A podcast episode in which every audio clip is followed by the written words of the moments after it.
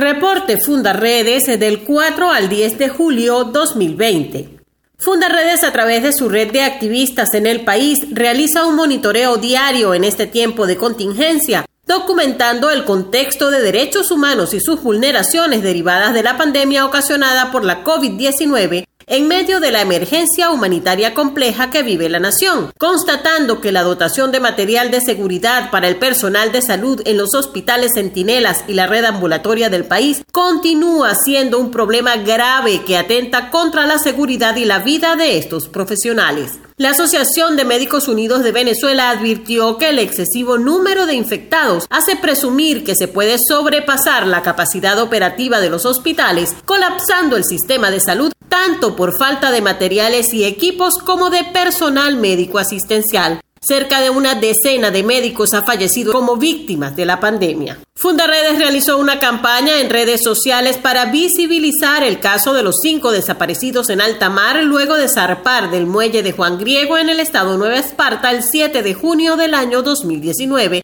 como parte del acompañamiento que brinda la organización a las familias de las víctimas. Los cinco pescadores salieron a trabajar y no regresaron. Los organismos competentes no activaron a tiempo protocolos de búsqueda, tampoco continuaron la investigación sobre el caso, que un año después sigue sin respuestas. En Apure, las pésimas condiciones en los refugios para migrantes retornados se han vuelto extremas y pese a ello los funcionarios a cargo de estos recintos torturan a los connacionales que piden comida y persiguen a las personas y organizaciones de buen corazón que se acercan a colaborar con alimentos. En el sector Ripial, La Victoria, población del municipio Páez, crearon un paso clandestino para permitir el ingreso al país de personas y mercancías luego de pagar el respectivo peaje. En este corredor humanitario, como lo llaman, no existe ningún control para evitar la COVID-19. El paso está manejado por miembros de las comunas, funcionarios del ejército, la Guardia Nacional, policías y guerrilleros que mandan en la zona.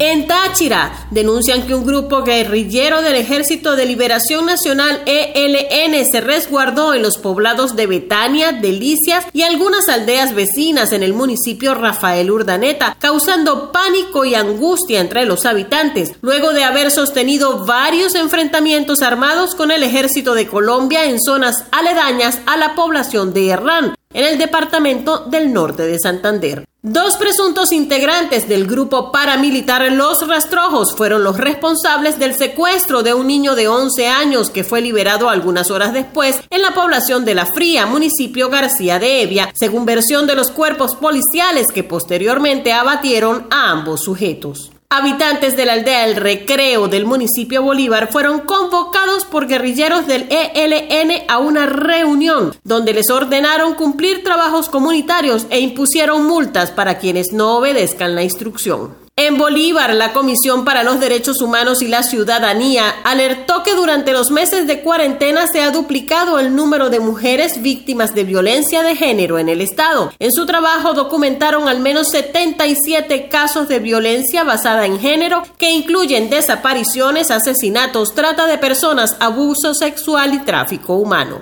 En Falcón, Fundarredes ha venido haciendo acompañamiento constante y sostenido a las familias de desaparecidos en el mar, quienes luego de más de un año de esfuerzos lograron que el Ministerio Público conforme una comisión especial nacional destinada a la investigación de los casos, encabezada por la Fiscalía Nacional de Derechos Humanos, con la colaboración de investigadores de otros organismos de seguridad del país. Fundaredes presentó un informe llamado Tuberías Vacías, donde detalla las carencias que tienen los falconianos con relación al agua, lo que en medio de la pandemia les impide seguir la regla de la OMS sobre lavarse las manos y la cara varias veces al día. Comparte, ayudemos a vencer la censura en Venezuela. Consulta esta y otras informaciones en nuestro portal www.fundaredes.org.